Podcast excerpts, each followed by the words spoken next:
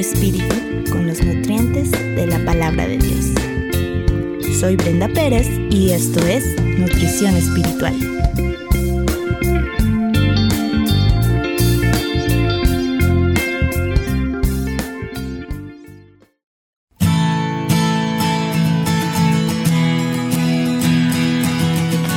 Dios nos consuela. ¿Alguna vez has tenido días en los que te das cuenta que nada ha salido como planeas? Todos en algún momento llegamos a experimentar la soledad. Tal vez alguien que creíste que iba a estar contigo en cierto momento te falló.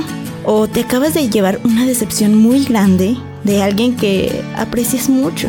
Tal vez te sientas lastimada por algún comentario. O en tu vida nada marcha como debería ser y es cuando simplemente queremos alejarnos de todas las personas y quedarnos en nuestras habitaciones para desahogarnos.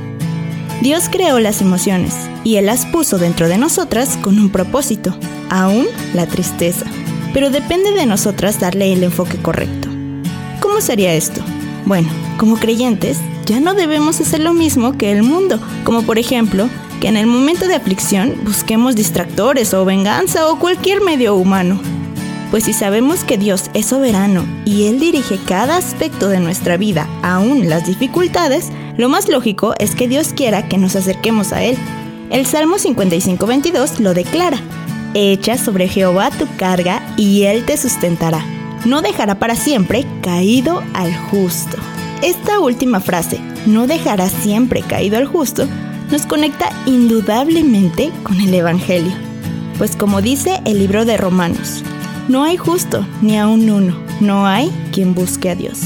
Entonces aquí veríamos que si no somos justos y personas rectas, Dios debería dejarnos en nuestra condición con nuestras cargas en nuestras manos e ignorarnos, pues no somos personas justas. Pero es gracias a que Jesús tomó nuestro lugar en la cruz y nos justificó, ahora Dios Padre nos ve a través del filtro de Cristo como justos. Y es por eso que esa promesa podemos tomarla en nuestra vida y podemos confiar, no en que Dios resuelva nuestros problemas, porque eso no lo está prometiendo, sino que Dios nos va a sustentar espiritualmente y no nos dejará en nuestra posición caída. Ese mismo Salmo, versículos 16, 17 y 18, nos da la respuesta de lo que debemos hacer ante momentos de aflicción, tristeza y soledad. Nos dice, en cuanto a mí, a Dios clamaré y Jehová me salvará. Tarde y mañana, ni a mediodía, oraré y clamaré, y Él oirá mi voz. Él redimirá en paz mi alma de la guerra contra mí, aunque contra mí hayan muchos. Y aquí quiero que recuerdes que no tenemos una lucha o guerra contra personas, sino contra principados, potestades y huestes espirituales de maldad. Por lo que si te han defraudado, no guardes rencor en tu corazón perdona y Dios ha prometido traer paz a nuestra alma. Además, si comparamos lo que nos han hecho con lo que nosotros le hemos hecho a Dios y todas las veces que le hemos fallado, podemos decir, ¿quiénes somos nosotros para no perdonar si Dios nos ha perdonado tanto a nosotros? Mejor oremos con confesión de pecados y confiemos que Dios escuche nuestras oraciones que antes de buscar a nuestra mejor amiga para desahogarnos y contarle toda nuestra tristeza, busquemos a nuestro mejor amigo, que es Cristo, quien intercede por nosotros ante el Padre y nos dará todo lo que Él ha prometido. Finalmente, quiero que recuerdes que las aflicciones que tenemos en este mundo no son comparables con la gloria que ha de venir cuando nos presentemos ante nuestro Dios. Que aunque nos sintamos solas y tristes, recordemos que nuestra felicidad no depende de las personas o circunstancias.